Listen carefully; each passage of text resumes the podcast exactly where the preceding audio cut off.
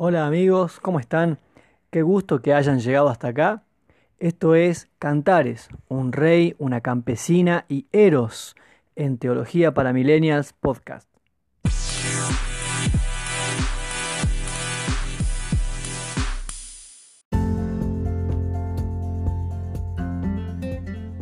Vamos a comenzar con la lectura del texto mismo y vamos a leer Cantares 1 del 1 al 4 yo voy a leer la nueva versión internacional. Dice así, Cantar de los Cantares de Salomón. Ah, si me besaras con los besos de tu boca. Grato en verdad es tu amor más que el vino. Grata es también de tus perfumes la fragancia. Tú mismo eres bálsamo fragante. Con razón te aman las doncellas. Hazme del todo tuya, date prisa Llévame, oh Rey, a tu alcoba. Regocijémonos y deleitémonos juntos. Celebraremos tus caricias más que el vino. Sobran las razones para amarte. Estos cuatro versículos tienen una serie de lecciones bastante interesantes. En primer lugar, el título que ya dijimos en el primer episodio, el Cantar de los Cantares de Salomón, de lo que ya hemos hablado. Pero luego comenzamos a ver eh, en los versículos 2, 3 y la primera parte del versículo 4, lo que vamos a leer en el libro completo y es la voz de la novia. Ella es la protagonista principal, ella inicia el canto y lo inicia de esta manera, con una excitación que va en creciendo. Comienza con la expresión, ay, si me besaras con los besos de tu boca, casi como un suspiro, como a la distancia, como si lo estuviera mirando y al mismo tiempo lo pensara o lo dijera en voz baja, desea sus besos. Pero esa expresión se aumenta y termina con la exclamación, hazme del todo tuya. Ya no es un suspiro, ahora es casi un grito. Y además ya no está hablando de solo un beso, sino de la posesión que ella espera que él tome de sí misma de un suspiro a una exclamación. Así es la relación. Así es el desarrollo del romance y también de la sexualidad. Ella lo ama, lo desea, lo, lo admira. Acá nosotros vemos como eh, una contemplación que ella tiene hacia su amado. Ella está deseando sus besos, está deseando su perfume, eh, las caricias que él pudiera proporcionarle. Ella está deseando el amor del amante amado. Lo digo de nuevo. Ella está deseando el amor del amante amado. Y hay una expresión muy curiosa, tú mismo eres bálsamo fragante. Dijimos que este es un libro que iba a incluir aromas, eh, sabores, colores, escenarios silvestres, pero acá eh, las traducciones más eh, conservadoras, las, las, más comunes, suelen traducir tu nombre. Tu nombre se traduce en nueva versión internacional como tú mismo. Y la razón es que en el Antiguo Testamento, en realidad en toda la Biblia, el nombre es la representación de la persona.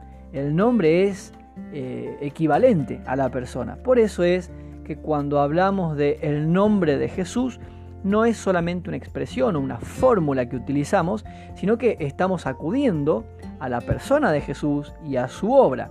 Cuando oramos, por ejemplo, o cuando eh, ministramos la palabra, en fin, estamos eh, reconociendo que el nombre representa a la persona. Y eso es lo que estamos leyendo aquí en el versículo 3. Tú mismo eres un bálsamo fragante. Ella eh, lo desea a él, desea su persona, desea quién es él. Y esto es un punto que debemos tener en cuenta. Acá hay una celebración de la sexualidad.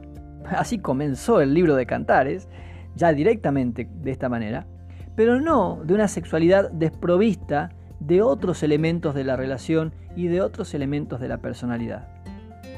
No es una sexualidad abstracta, la sexualidad como un objeto, sino que hay una persona, bueno, hay dos personas de por medio. Pablo Andiniach, a quien ya habíamos mencionado en el primer episodio, cuando escribe su comentario al libro de Cantares, comenta que aquí hay una crítica hacia la sexualidad impersonal y está representada por la figura del rey Salomón. Ella no desea una experiencia sexual, ella lo desea a él y no es lo mismo. Una cosa es desear la experiencia y otra cosa es desearlo a él y como resultado esa experiencia sexual o ese desarrollo de la sexualidad. Y esto es contrario a los valores de la revolución sexual que surgió en la década de los 90. En realidad ya eh, un par de décadas antes, durante los 60, estas comunidades eh, que propagaban o que predicaban el peace and love y eh, bueno, los baby boomers que son la generación que nació en esa como esa práctica de la sexualidad desprovista de valores y de compromisos. Y bueno, se retomó en la década de los 90 con la revolución sexual que ha exaltado el sexo por sí mismo. ¿no? Entonces, por ejemplo, claro, lo escuchamos en la música, donde el sexo es valorado como, como si fuese el todo, y también lo hemos visto en las películas o en, en las series de televisión. Eh, una de las series tal vez más famosas, una de las más famosas de, esa época, de, la década de los 90 o fines de los 90 y, y principio del 2000, es eh, la serie Friends, donde alienta constantemente a la búsqueda de la sexualidad y, a disfrutar y a gozar de la sexualidad sin compromisos y siendo abiertos a que en algún momento se encontrará el amor quizás allí haya un compromiso de por medio en una relación estable, pero mientras tanto se puede disfrutar de la sexualidad abiertamente. Y esa idea está presente en nuestra sociedad, pero no es lo que está presente en el libro de Cantares. Ella está deseando a una persona, sí, sí, ella tiene deseos eh, eróticos, pero con alguien puntual y no por el erotismo en sí mismo. Y acá también podemos anticiparnos en Cantares a, una, a una diferencia que hay entre la valoración del cuerpo en contra del concepto gnóstico de la materia. Si no estás familiarizado con el gnosticismo, ellos enseñaban, los gnósticos, que el cuerpo, la materia, es mala y que es eh, incorregible.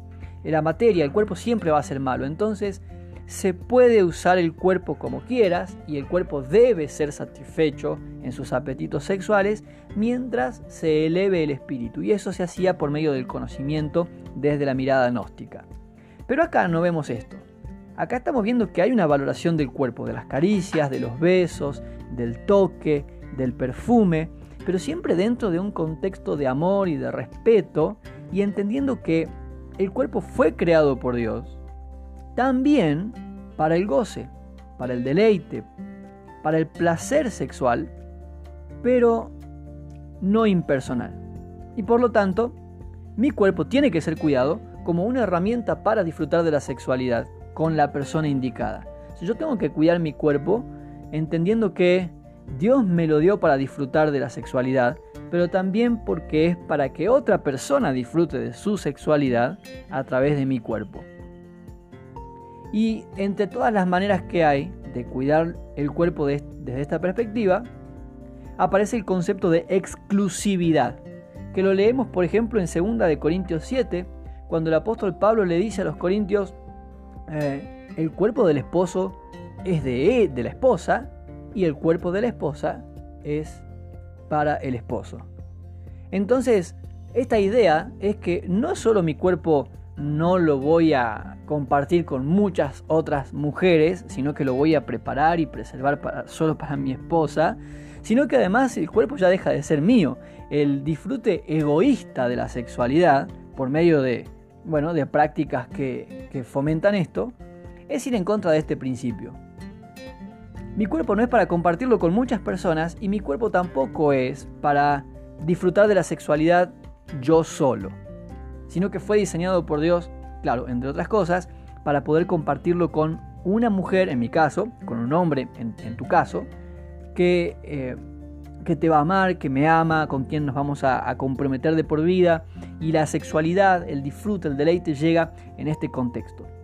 El cantar de los cantares celebra la pulsión sexual, no la esconde.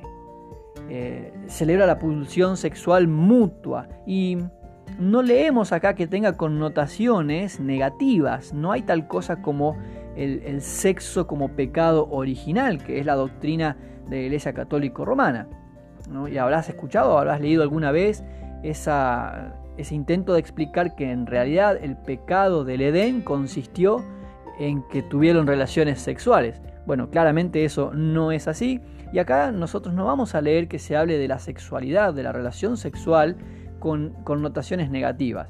Al contrario, vamos a leer un libro, estamos leyendo ya un libro que disfruta, que exalta, que promueve que la sexualidad es algo bueno, es algo positivo y creado por Dios, en un contexto justamente de respeto. Ahora hay una nota que quisiera mencionar, que es la que aparece ah, en el versículo 4. Está la exclamación, con razón te aman las doncellas. Sin embargo, él no las ama a todas, la ama solo a ella. Si nosotros pensamos en que este escrito, este libro fue eh, compuesto en torno a Salomón, recordarás que Salomón tuvo muchas esposas y concubinas y es probable que esta mujer está pensando en que ellas eh, también lo admiran a él, ven lo mismo que ve ella, lo desean, lo quieren, lo contemplan. Hay otras mujeres que también desean los besos de su boca y que desean su perfume, sin embargo, ella está segura de que él no las ama a todas. Y esa seguridad provee una relación sana, una relación firme, estable, donde no hay lugar para los celos de parte de ninguno de los dos. Por eso decimos que es una relación sana.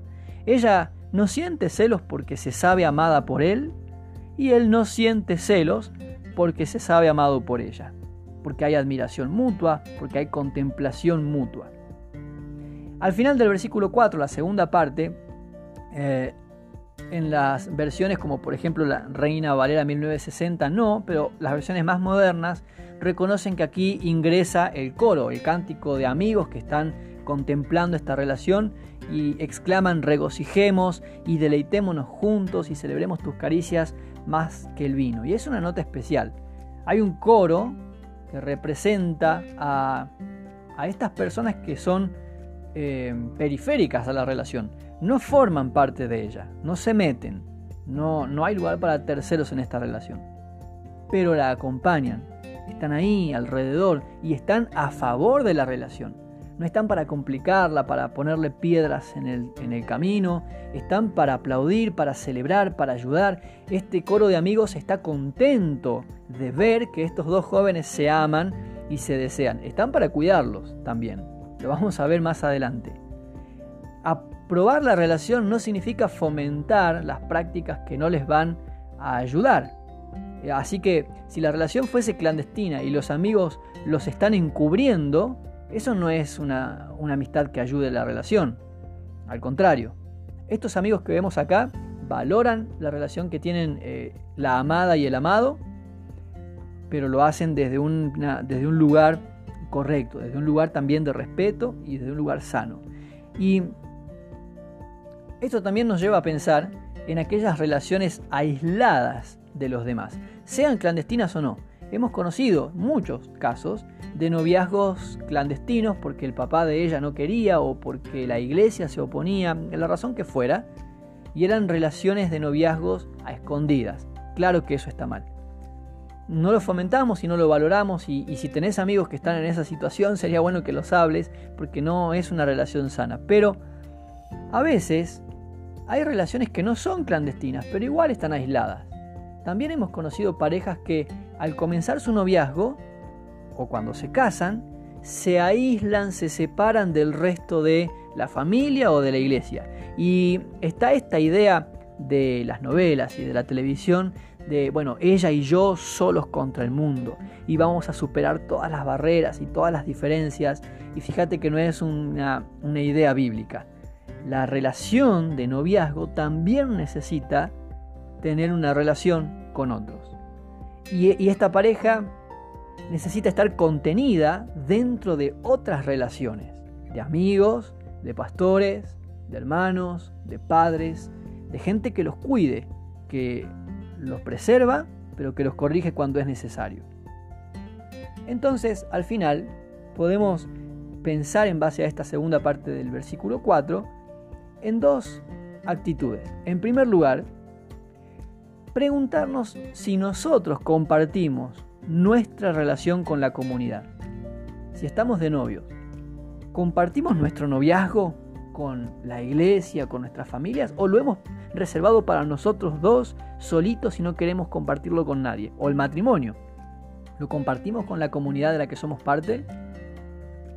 En segundo lugar, pensemos, pongámonos en el lado de los amigos.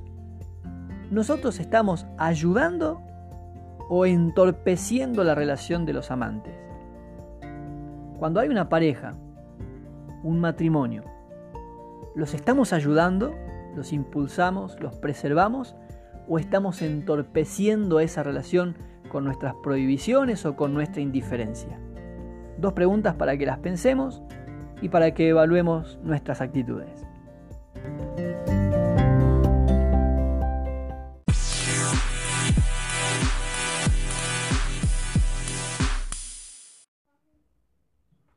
Bueno, acá terminamos este segundo episodio de Cantares, un rey, una campesina y Eros. Espero que esto te esté ayudando. Seguinos en nuestras redes sociales, puedes encontrarme como Lucas Torres con Z al final en Facebook e Instagram. También te invitamos a escuchar los otros episodios y las playlists que tenemos relacionadas con eh, algunos conceptos que hemos grabado. También podés leer nuestro libro Una vida como la tuya, lo podés encontrar en formato PDF o impreso y todo esto eh, solamente para poder edificar a la iglesia, es el único objetivo, así que todo es gratuito. Si querés apoyarnos, también vas a encontrar las formas eh, en nuestras redes sociales. Gracias por estar del otro lado, te invitamos a compartir este episodio o este canal si te gustó, si crees que le puede ayudar a alguien. Que el Señor te bendiga y te espero en el próximo episodio de Teología para Millennials Podcast.